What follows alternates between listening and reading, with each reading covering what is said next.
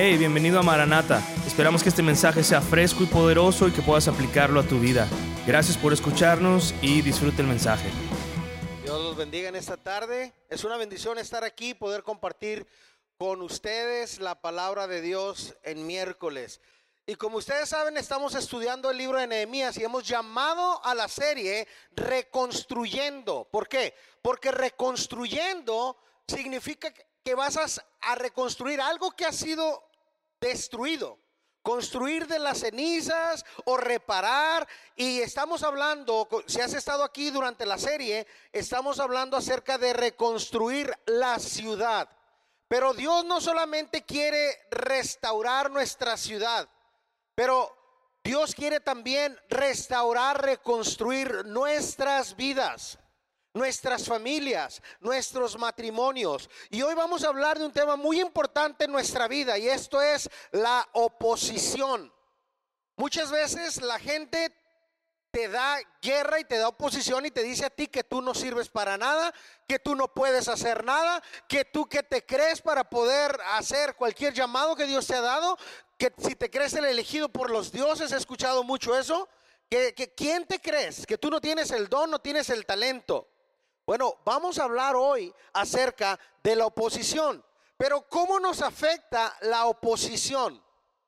¿Cómo es que podemos combatir la oposición? Y bueno, en este estudio bíblico vamos a contestar estas preguntas, pero me acordé de la historia de un peluquero, de un hombre, perdón, que fue a un peluquero a cortarse el pelo, pero este peluquero era el hombre más negativo del mundo. Este peluquero era negativo absolutamente de todo. ¿Conoces personas así? Un día este hombre fue a cortarse el pelo y le dijo a su peluquero que planeaba irse de vacaciones a Italia. El peluquero negativo le dijo, oh, nunca vas a llegar a Italia. Entonces el hombre le dijo, mientras estoy en Italia, voy a visitar el Vaticano y voy a hablar con el Papa. El peluquero negativo le respondió, hablar con el Papa estás loco, el Papa nunca va a hablar contigo. Bueno, pasaron dos meses y el hombre regresó a la peluquería para cortarse el pelo de nuevo. Entonces el peluquero, un poco intrigado, le preguntó sarcásticamente al hombre, ¿fuiste a Italia? Como no creyendo. Y el hombre respondió, sí, Italia es hermosa. Entonces el, el peluquero negativo le dijo, ¿fuiste al Vaticano? Y este hombre le dijo, claro que sí, sí fui. Y el Papa inclusive habló conmigo. El peluquero sorprendido le dijo, así que, ¿qué te dijo el Papa? El hombre respondió, cuando vi al Papa me incliné a besar su anillo y mientras lo hacía, el Papa me susurró en los oídos, ¿quién te hizo este horrible corte de pelo? Ay, me da gusto que se hayan reído. bueno, si estás tomando notas en esta mañana, en esta tarde, el título de nuestro estudio es Enfrentando oposición, anótalo, enfrentando oposición. Y vamos a estar viendo todo el libro de Nehemías capítulo 4. Nehemías capítulo 4. Más, si estás tomando nota, por favor, anota, el título es Enfrentando oposición. Y los textos que vamos a estar viendo es capítulo 4.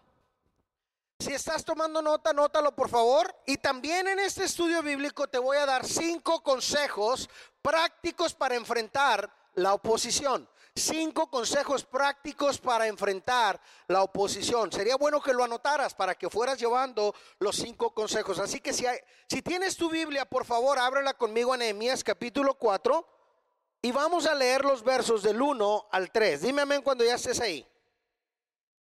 Ah, son bien rápidos. Bien, dice la palabra de Dios así.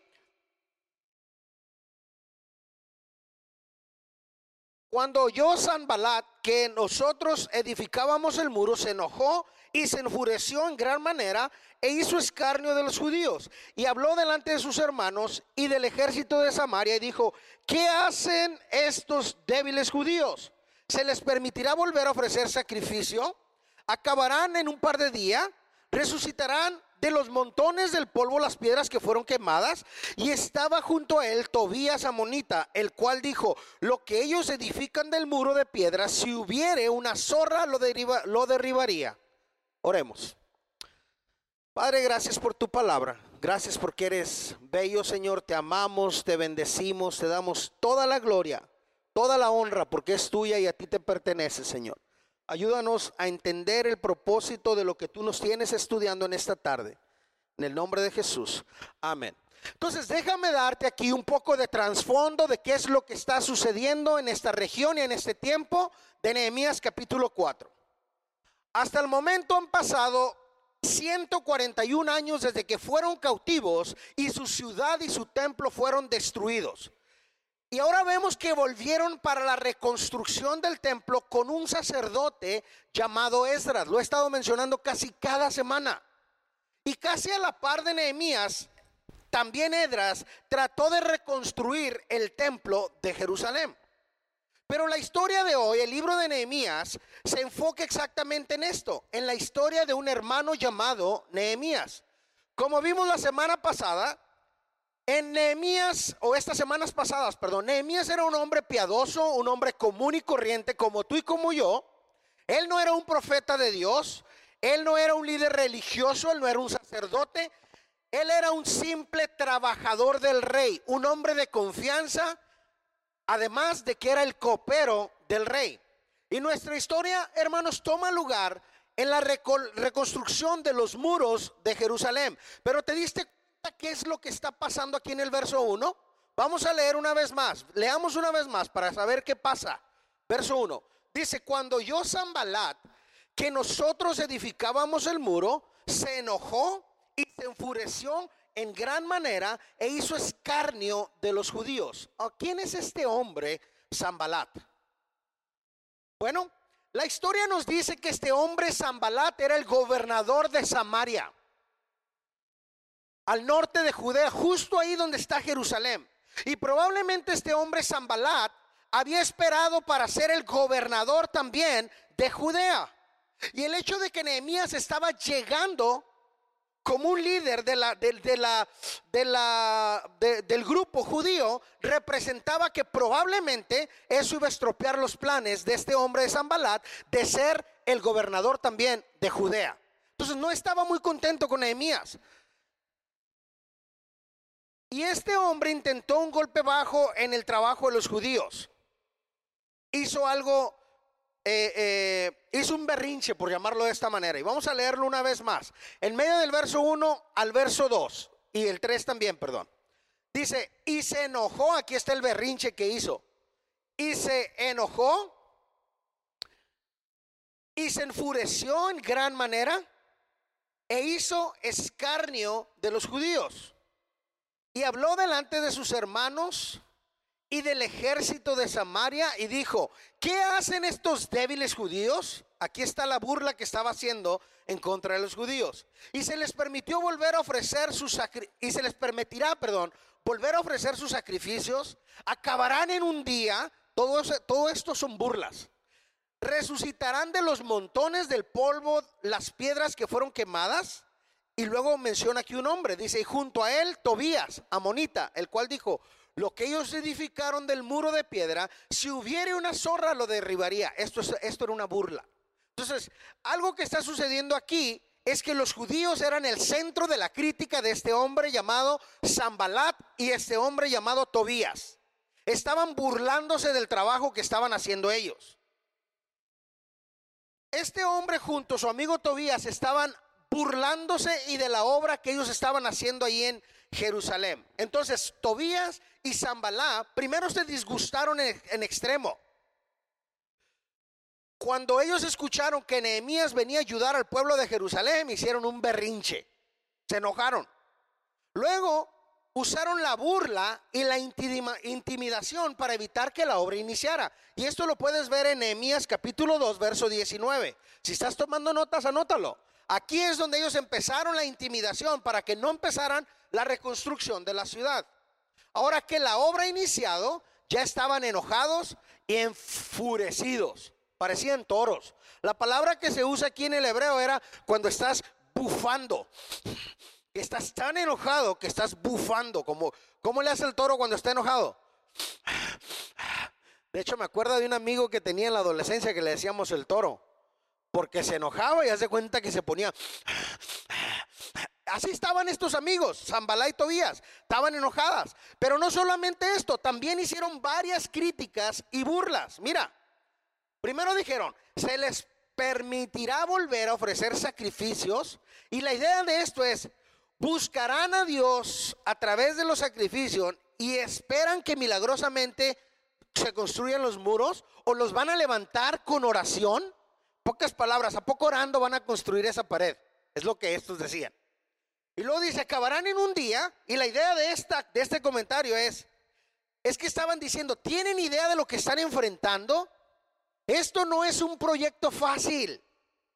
Va a estar difícil. ¿Tú crees que lo vas a poder construir en un día? Como la mayoría de los ataques traen desánimo. Pero también hay algo de verdad en lo que ellos estaban diciendo. En las palabras de tu enemigo siempre hay poquita verdad, pero no tienen toda, no, no te dan toda la verdad completa. Como constructores, los judíos eran débiles.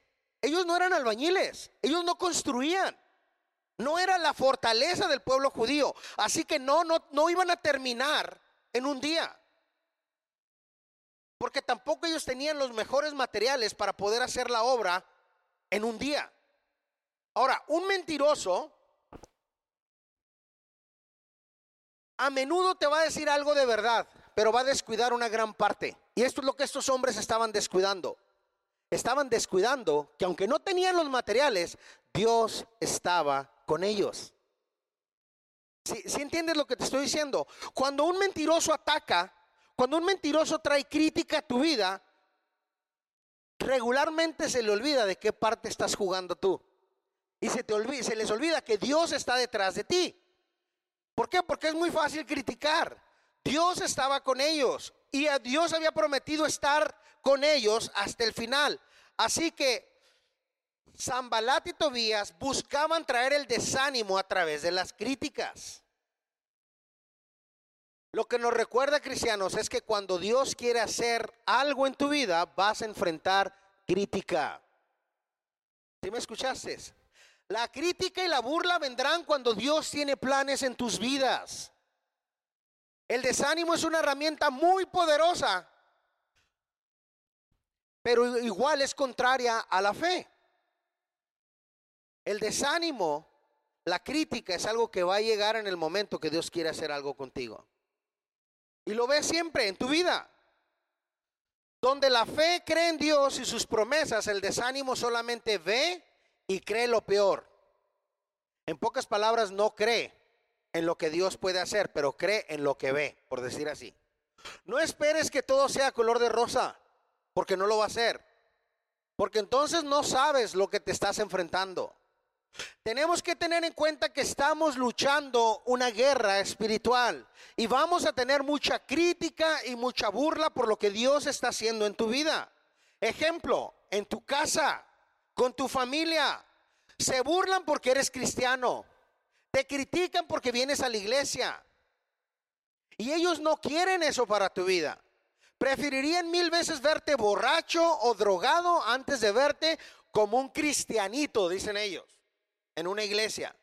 Y esto es lo que le pasó exactamente a mi mamá con mi abuela. Yo tengo muchas mamás, así que tienes que preguntarme cuál mamá. Tengo una mamá de crianza, tengo una mamá que me, que me, que me, que me dio vida, tengo una mamá que me crió de los 14 a los 20 años, que la amo con todo mi corazón. O sea, tengo cuatro madres en mi vida. Una de ellas ya partió con el Señor. Pero gracias a Dios yo pensaba que no tenía mamá y tengo cuatro. Bueno, una de ellas, la que me crió de los 11 años hasta ahorita, sigo como becerro pegado a ella porque la amo y le llamo y le digo, ma, ¿cómo está? Y esto. Es la, es la directora del orfanatorio donde yo crecí. La historia con ella es de que mi abuela, su mamá, le decía a ella que era un aborto del infierno, que preferiría mil veces verla de prostituta y drogadicta que verla de cristiana. Increíble. Simple y sencillamente porque la señora era católica y mi mamá decidió a los 15 años convertirse y ser cristiana. Entonces, ese es el tipo de crítica, burla, persecución que encuentras en casa. Hoy mi mamá se mantiene firme y es una gran guerrera para el reino de Dios. la crítica no la vas a poder detener. De hecho, la crítica debe de hacerte más fuerte para que sigas expandiendo el reino de Dios. No te congeles cuando hay crítica en tu vida. Dios no ha terminado contigo, de hecho es solo el comienzo. ¿Si estás conmigo? Bien, entonces continuemos leyendo y leemos los versos 4 y 5.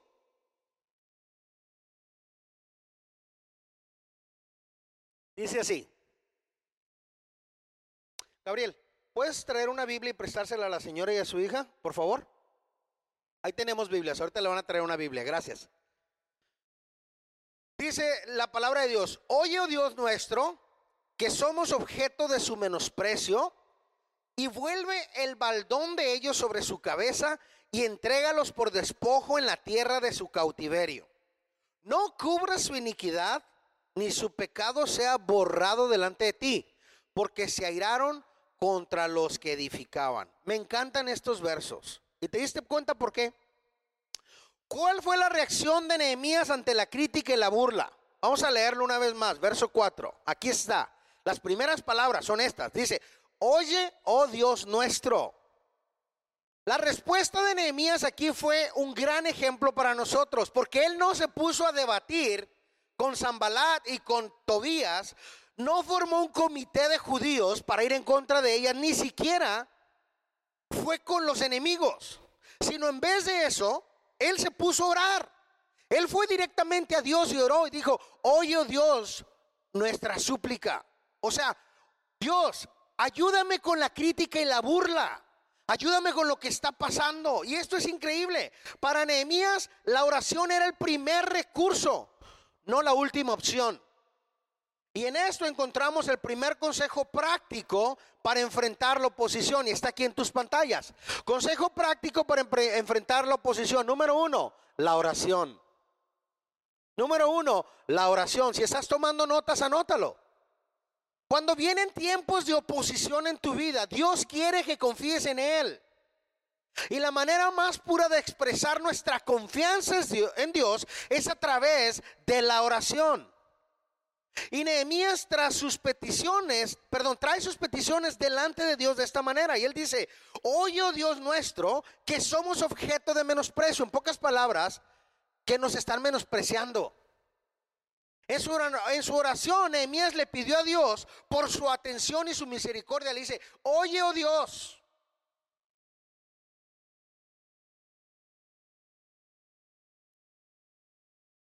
Dios sí estaba interesado en Nehemías y en la obra de reconstrucción que estaban haciendo. Pero Nehemías necesitaba que Dios mostrara y también necesitaba sentir la presencia y el cuidado de Dios en su vida. Y mira lo que le dice en el verso 4 y 5. Dice, y vuelve el baldón de sobre ellos, sobre su cabeza, entrégalos por despojo, no cubras su iniquidad. Entonces, lo que, le, lo que Nehemías le está pidiendo a Dios es que pelee contra sus enemigos.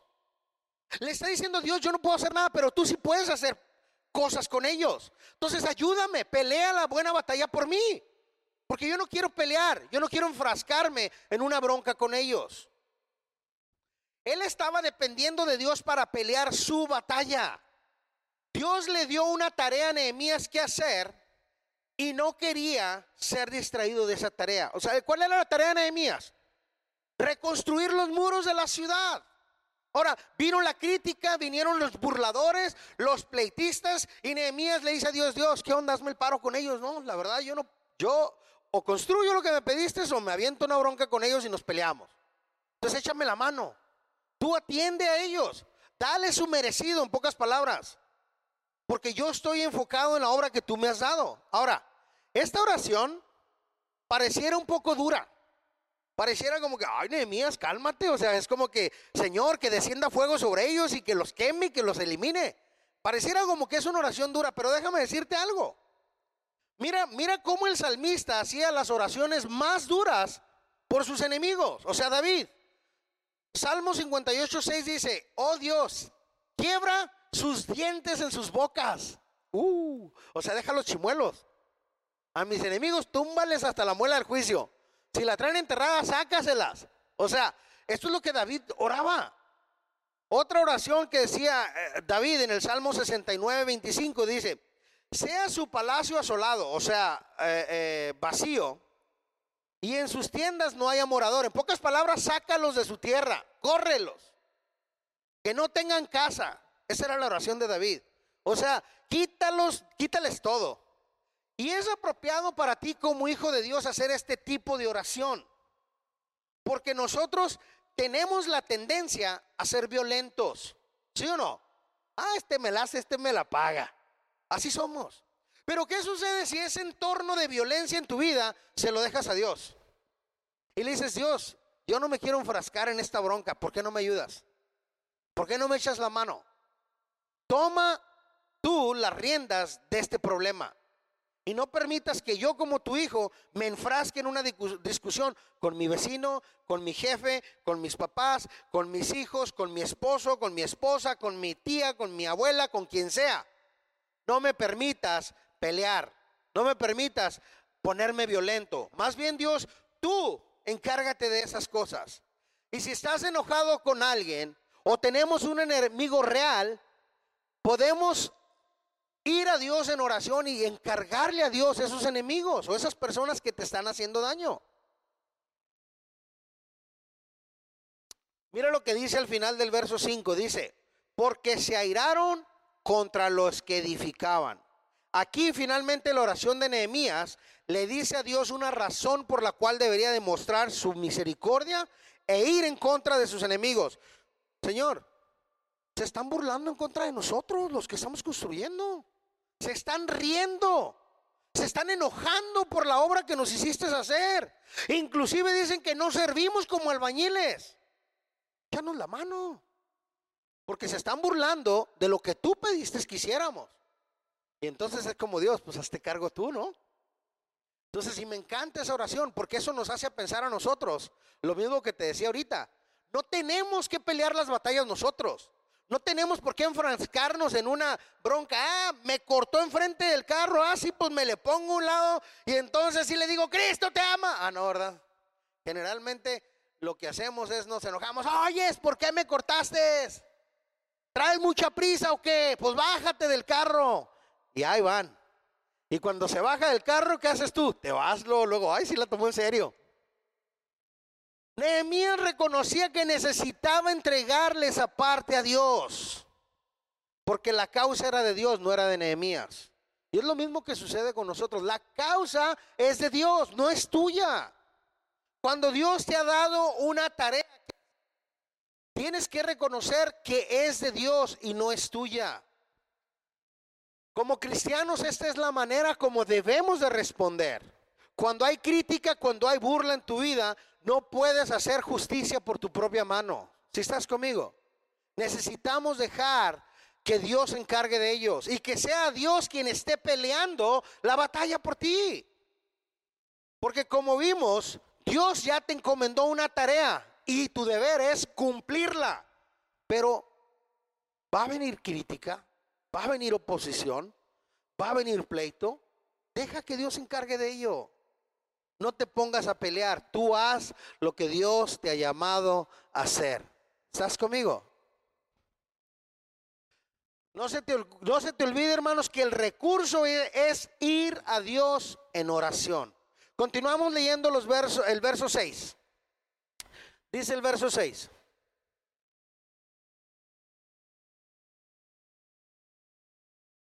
Edificamos pues el muro y toda la muralla fue terminada hasta la mitad de su altura, porque el pueblo tuvo ánimo para trabajar.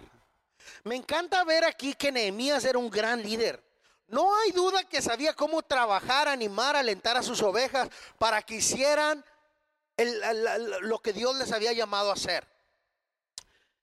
Mira, quiero que leas conmigo la última parte de este verso. Dice, porque el pueblo tuvo ánimo para trabajar. ¿Cómo es posible que hayan tenido ánimo para trabajar después de que el gobernador de Samaria se había burlado y había criticado el trabajo de ellos? Probablemente lo que les pasó por la mente es que este gobernador de Samaria va a tratar de conquistarnos, porque acuérdate que ellos acababan de regresar del cautiverio, habían sido cautivos de Babilonia. Entonces, cuando este gobernador de Samaria viene, los amenaza, se burla de ellos y los critica, imagínate, ¿qué hubieras pensado tu nombre? ¿Cómo pone a trabajar aquí? Si me ven trabajando aquí, el gobernador de Samaria va a venir y nos va a matar a todos los que estemos trabajando, porque ya vimos que se enojó que estamos haciendo esto. Pero no, ellos les valió gorro. Ellos, no, no, no, no. Nosotros vamos a ponernos a chambear. Y eso es lo que me encanta. Me encanta el liderazgo que tenía Nehemías. Porque aún, a pesar de que habían enfrentado críticas, aún a pesar de que habían enfrentado desánimo, aún a pesar de que habían enfrentado odio de parte de esta gente, ellos decidieron continuar con la obra, con la labor, con el encargo que Dios les había dado. Y eso era reconstruir las paredes de la ciudad de, Jerusalén. Entonces, déjame decirte que tenían un gran líder. Este líder confiaba plenamente en Dios y esto animaba a los demás a seguir trabajando aún en medio de la crítica, aún en medio de encontrar eh, em, oposición. Y esto eh, nos lleva al segundo consejo práctico para enfrentar la oposición. Y esto es, número dos, la acción. Número dos, la acción. Dios te ha encomendado una tarea. Y no importa qué tan dura sea la crítica, la oposición, la burla, tenemos que tomar acción. No podemos quedarnos con las manos cruzadas esperando para ver qué va a suceder en nuestra vida. Necesitamos tomar acción. ¿Por qué? Porque Dios ya te ha Dios ya te ha dado un llamado. Y en ese llamado, como te dije ahorita hace unos minutos, vas a enfrentar crítica y oposición. Y la gente no quiere que tú cumplas con el llamado de Dios. Es lógico. Pero sabes una cosa, cuando tú haces ruido en tu vida, quiere decir que Dios está haciendo obras hermosas en ti. Y hay gente que eso no le agrada. Porque estás haciendo demasiado ruido. Y entonces es mejor tenerte calladito ahí, que no hagas nada, a tenerte ahí todo alborotado, sirviendo a Dios con todas las pilas puestas. Si Dios te ha llamado a hacer, es tiempo de que te pongas en acción. Y esto es lo que estamos viendo aquí. Ellos tomaron acción, no se quedaron con los brazos cruzados, no se congelaron. Dios les pidió que construyeran y ellos construyeron. En tu casa, en tu familia, en tu trabajo, en la iglesia, sigue firme a Dios aún en medio de la crítica y de la, y de la burla y ponte en acción. No te congeles, cristiano. Sigue firme y acciona tu fe. Amén. Bien, continuamos y vamos a brincar hasta el verso 14 al verso 16.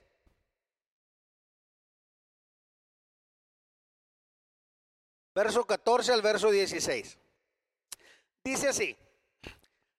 Y aquí está hablando Nehemías otra vez, ¿ok? Dice, después miré y me levanté y dije a los nobles y a los oficiales y al resto del pueblo, no temas delante de ellos. Acordaos del Señor grande y temible y pelead por vuestros hermanos, porque vuestros hijos, por vuestros hijos, perdón, y por vuestras hijas y por vuestras mujeres y por vuestras casas.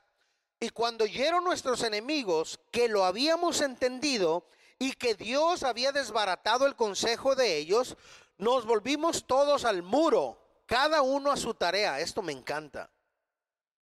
Desde aquel día, la mitad de mis siervos trabajaba en la obra y la otra mitad tenía lanzas, escudos, arcos y corazas. Y detrás de ellos estaban los jefes de toda la casa de Judá. Ahora, Nehemías como ese gran líder da un gran discurso. Le da un discurso aquí a su gente. ¿Te diste cuenta cuál es el discurso? Vamos a leerlo una vez más. A la mitad del verso 14, mira lo que dice. Dice, no temáis delante de ellos. Aquí está hablando Nehemías. Dice, acordaos del Señor grande y temible y pelead por vuestros hermanos, por vuestros hijos y por vuestras hijas y por vuestras mujeres y por vuestras causas. Este gran hombre piadoso tenía gran confianza en Dios. Él sabía que Dios estaba respaldando la obra que estaban haciendo y que Dios no los iba a dejar solos. Mira cómo se expresa de Dios. Dice, grande y temible. Esa es la confianza que él tenía en Dios. Y en esto encontramos el tercer consejo práctico para enfrentar la oposición. Y esto es, número tres, confiar. Número tres, confiar.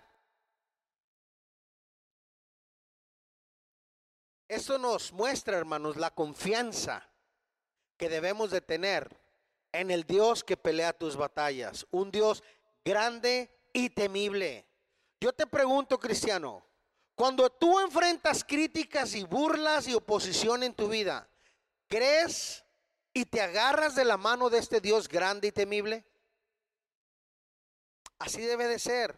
O sales corriendo y llorando, gritando, quiero mi mami, quiero mi mami. Porque eso es bien fácil. Eso es bien fácil. Salir corriendo es bien sencillo. Y más si tu mami está cerca. Mami, apapáchame. Necesito ayuda. Pero necesitamos creer y confiar en nuestro Dios, grande y temible. Necesitamos como cristianos pensar como Nehemías. Hey, regresemos a la obra que Dios nos ha llamado a hacer. No podemos quedarnos congelados. Debemos de confiar en nuestro Dios grande y temible. Ahora, déjame decirte algo. Ese Dios grande y temible llenó la Biblia, la palabra de Dios, con un montón de promesas diciéndote que Él nunca te va a dejar, diciéndote que si tú crees en Él, Dios siempre va a estar ahí contigo. Mira lo que nos dice en Josué 1.9. Y esto es lo que Dios le estaba diciendo a Josué cuando estaba tomando el liderazgo. Le dice, mira que te mando que te esfuerces y pon tu nombre ahí. Y seas valiente, no temas ni desmayes porque Jehová tu Dios estará contigo. ¿Dónde? Donde quiera que vayas. Y esta es la confianza que necesitamos tener, cristianos. Dios nos dice que Él va a estar contigo donde quiera que tú vayas, donde quiera que tú estés, pero necesitas confiar en Dios aún en medio de la crítica, de la burla y de la oposición, porque cristiano, buena noticia para ti, Dios está contigo. Dios ha prometido estar contigo en medio de la crítica y la burla, pero te diste cuenta que también dice que tienes que hacer algo. Mira lo que dice, este verso dice, mira que te mando que te esfuerces y seas valiente, no temas ni desmayes. Entonces, el requisito que Dios le estaba diciendo aquí a Josué, el requisito que Dios te dice a ti cuando estés enfrentando oposición, cuando estés enfrentando crítica, cuando estés enfrentando crítica, es que te esfuerces que le eches ganas, que no tires la toalla, que pongas un poquito de tu parte y que confíes en Él y que Él va a solucionar tu problema porque Él está contigo. Pero tenemos que esforzarnos, cristiano. No es fácil. Exacto, no es fácil. Y más cuando tienes ahí la gente criticándote. Uy, como quisiera darle un moquetazo a este que está hablando y, como dijo David, tumbarle los dientes. En el nombre de Jesús lo declaro y órale. No, tranquilos, cálmense, relájense. Pero tenemos que echarle ganas aún en medio de la crítica. En medio de la, de la oposición tienes que decir, Dios, yo sé que esto no está fácil. Yo sé que no es, no, no es fácil lo que estoy viviendo y lo que estoy pasando, pero te pido, ayúdame a pasar por el medio del valle de la sombra y la muerte y de la crítica tan dura que estoy recibiendo. Porque tu palabra dice que tú vas a estar conmigo donde quiera que yo esté. Y yo creo en eso, Dios, que tú vas a estar conmigo. Amén. Continuamos con nuestro estudio verso a verso, hermanos, y vamos al verso 17 y 18.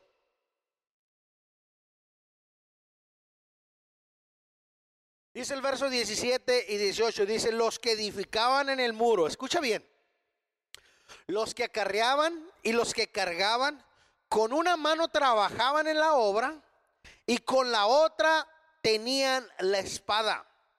Porque los que edificaban cada uno tenía su espada ceñida a sus lomos y así edificaban.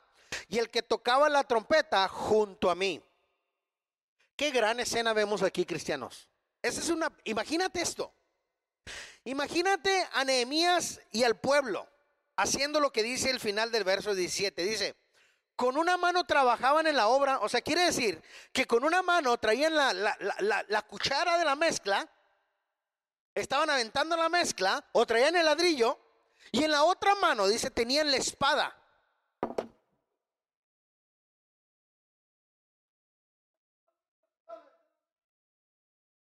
Pero imagínate, imagínate, algunos siervos hacían la obra de defender y otros hacían la obra de construir.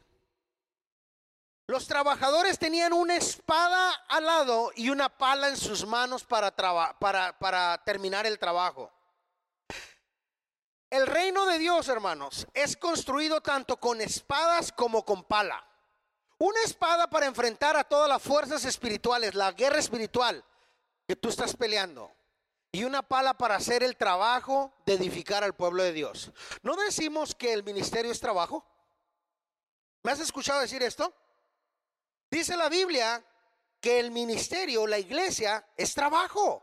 Mucho trabajo. Entonces ahí es donde ocupas la pala para chambear, para estar echándole este, eh, eh, mezcla o estar, estar trabajando en la obra, figurativamente, obviamente. No me vas a ver a mí con una pala aquí.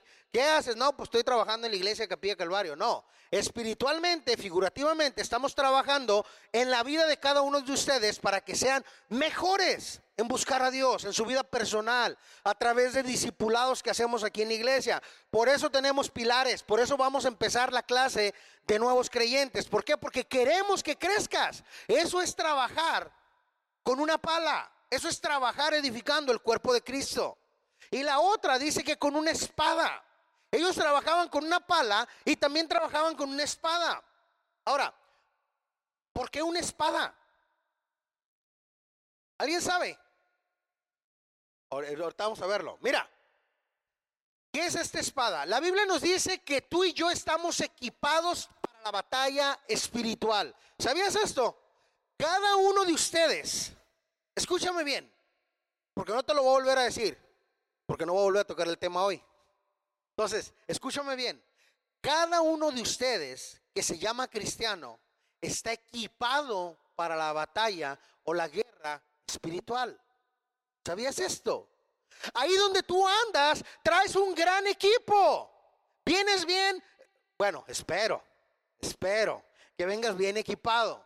Y ahorita te voy a decir cómo, cómo es que Dios te equipa. Mira lo que nos dice Efesios capítulo 6, verso desde el 13 al 17. Y quise poner todo porque si te ponía donde dice sobre la espada, no ibas a entender bien. Entonces, ahí te va, toda la, toda la fotografía. Dice, Aquí está hablando Pablo y dice que tenemos una armadura. Dice, por tanto, toma toda la armadura de Dios para que puedas resistir en el día malo. Y habiendo acabado todo, estés firme. 14. Estad pues firmes, ceñid vuestros lomos con la verdad, vestidos con la coraza de justicia, el calzado con el apresto del evangelio de la paz. Sobre todo, toma el escudo de la fe para que puedas apagar todos los dardos de fuego del maligno. Y tomad el yelmo, el casco de la salvación. Y luego aquí está la espada del Espíritu, que es la palabra de Dios. Entonces, cuando vemos esta fotografía de estos hombres trabajando con una pala y con una espada, no solamente estaban protegiendo su vida, pero si lo llevas al ámbito espiritual, ellos estaban haciendo dos cosas bien importantes. Una, estaban construyendo espiritualmente y otra, estaban preparados con la palabra de Dios, con la espada, que es lo que acabamos de leer. Ahora, la espada representa la palabra de Dios. Y en esto encontramos nuestro cuarto consejo práctico para enfrentar la oposición. Y esto es número cuatro, la palabra de Dios. Número cuatro, la palabra de Dios. Esto quiere decir que cuando tú estás enfrentando oposición, cuando tú estás enfrentando crítica, cuando tú estás enfrentando burla, lo que debemos de hacer es ir y leer la palabra de Dios. La palabra de Dios nos va a ayudar a tener paz. La palabra de Dios nos va a ayudar a entender que Dios tiene un propósito aún en medio de la crítica y de la prueba, aún en medio de la oposición.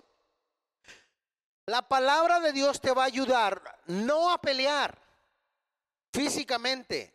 La palabra de Dios es tan indispensable para que tú puedas caminar, cristiano. Por eso la Biblia nos dice en Salmo 119, 105, y está aquí en tu pantalla, dice, lámpara es a mis pies, ¿qué? Tu palabra. ¿Y lumbrera a qué? A mi camino. O sea, tu palabra es una lámpara a mi camino. ¿Por qué? Porque si yo no tengo tu palabra, está oscuro y no tengo guía. Y si no puedo entender la palabra de Dios, entonces ¿qué, qué va a suceder conmigo? Voy a andar perdido, voy a andar a tientas en medio de la oscuridad. No voy a saber para dónde caminar.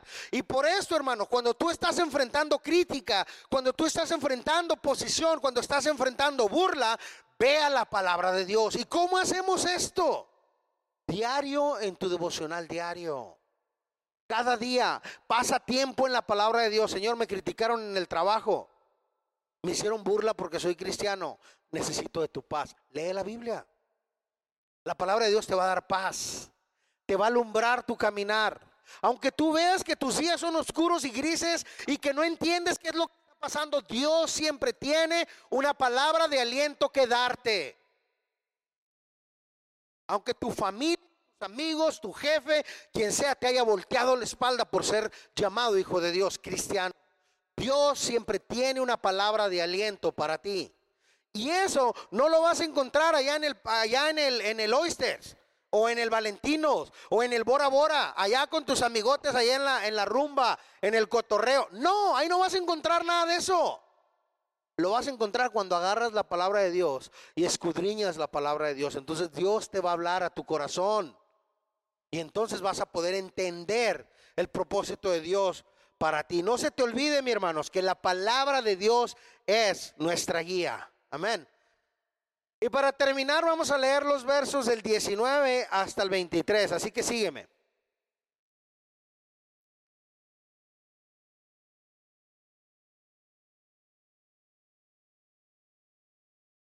Y dije a los nobles y a los oficiales y al resto del pueblo, la obra es grande y extensa y nosotros estamos apartados en el muro, lejos uno de otro. Me encanta porque piensan en todo. 20. En el lugar donde oyeres el sonido de la trompeta, reuníos ahí con nosotros. Nuestro Dios peleará por nosotros.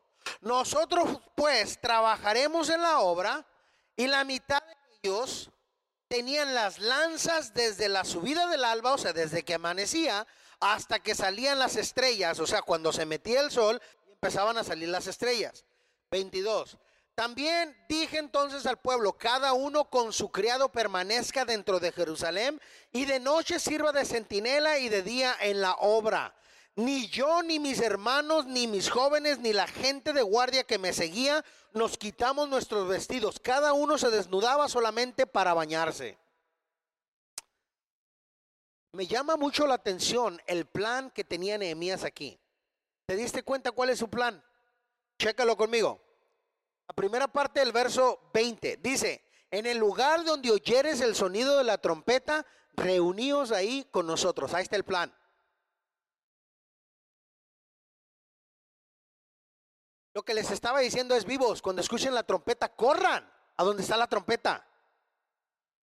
Ellos no querían ser atrapados con la guardia abajo. Y entonces desde la subida del alba, o sea, desde que amanecía hasta que salían las estrellas, ellos se dedicaban a la obra con todo lo que tenían, trabajando duro desde la mañana hasta el anochecer. Incluso en la noche, en el lugar de trabajo, se quedaban para proteger en caso de un ataque. Y dice Nehemías, ni yo, ni mis hermanos, ni mis jóvenes, ni la gente de guardia que me seguía, nos quitaremos nuestros vestidos. Es decir, conservaremos toda nuestra ropa puesta porque no queremos que nos agarren desprevenidos. Queremos estar listos para pelear. Que no me agarren fuera de onda. Que no me agarren pajareando, decimos por ahí. Que no me agarren bobeando ¿Qué está pasando? No, queremos estar listos, decía Nehemías.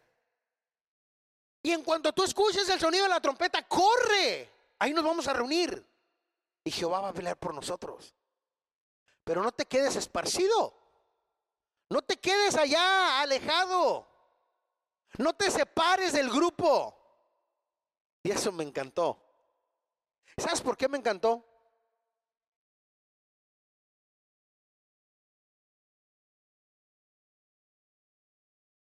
Porque lo que Nehemías les estaba diciendo aquí a su gente es, no te separes, no te creas muy valentón.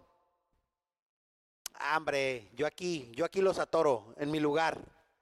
Yo en mi grupito de cinco, los que vengan, ahí le echamos. no se preocupen, ustedes allá, nosotros acá. No. Nehemías les dijo, cuando escuchen la trompeta, corran todos allá. Y luego dijo, y Jehová peleará por nosotros. Él no dijo, vamos a pelear juntos. Dijo, Jehová va a pelear por nosotros.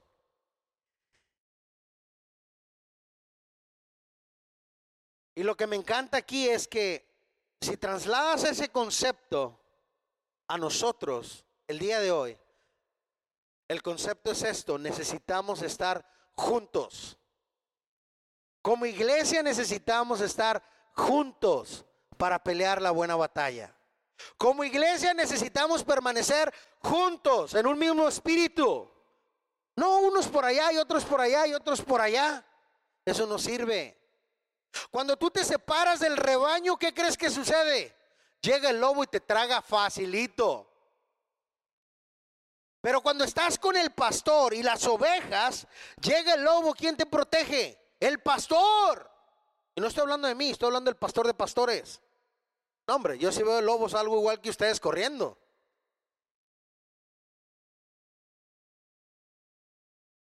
Y en esto encontramos el, el, quinto y último consejo práctico para enfrentar la oposición.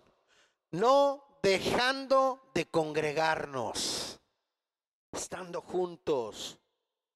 No te alejes, no te vayas. Cuando tú estás enfrentando crítica, cuando estás enfrentando burla, cuando estás enfrentando oposición, no te alejes. No te aísles, no te vayas, permanece junto. Este era el consejo que Nehemías le daba a su pueblo. Dios nos ha llamado, hermanos, a estar juntos y pelear la buena batalla desde nuestra trinchera. ¿Cuál es nuestra trinchera? Capilla Calvario Maranata. Esta iglesia, la iglesia local, es tu trinchera. Y desde aquí vamos a hacer guerra hacia afuera. Desde aquí vamos a pelear por Mazatlán. Desde aquí vamos a hacer famoso el nombre de Jesús aquí en Mazatlán.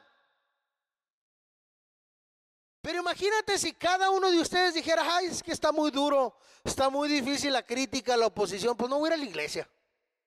Allá en mi casa viendo la novela, ahí voy a pelear yo mi trinchera. Ahí voy a pelear yo mi batalla, perdón.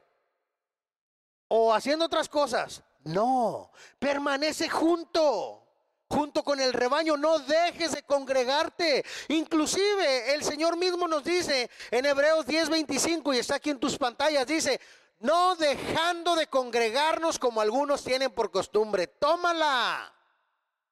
Es como un despertador ahí para nosotros, ¿no? Que no dejemos de congregarnos como algunos tienen por costumbre. No permitas que el desánimo, la crítica, la burla, la oposición te alejen de venir a congregarte en tu iglesia. Es lo peor que puedes hacer. ¿Por qué no has venido, hermano? Tienes meses que no vienes. Ah, es que me estaba yendo como en feria. luego? No, pues que está duro. ¿Y luego? No, pues pues ahí, ¿y cómo te fue? No, pues peor. y si es cierto. Te alejas y en cuanto te alejas, Satanás te agarra y te pone una zarandeada tremenda. Porque no estás en compañerismo. No perteneces a un grupo. Eres un ermitaño espiritual. Qué triste ser un ermitaño espiritual.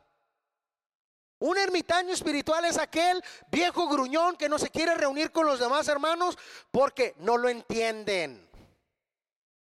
Ay, es que son bien raros. Ah, es que el pastor no me saluda, entonces yo me voy y me alejo de la iglesia. Ay, me aíslo. Ah, yo puedo con mis broncas. Y te está comiendo Satanás y te está pegando aquí, te pega arriba y te pega por atrás. Y no se te ocurre pensar, sabes que tengo que buscar a mis hermanos, que oren por mí, que me ayuden en la palabra, meterme un discipulado en la iglesia para crecer espiritualmente. Ah, no, eso no se nos viene a la mente. Es más fácil correr y dejar de congregarnos que venir y decir, necesito ayuda. Necesito ayuda porque está dura la guerra espiritual. Está duro. ¿Sabías tú que tú eres el foco, el enfoque de Satanás? No te me asustes. Tú eres el enfoque de Satanás. ¿Sabes por qué? Porque has decidido dejar tu vieja vida para seguir a Jesús.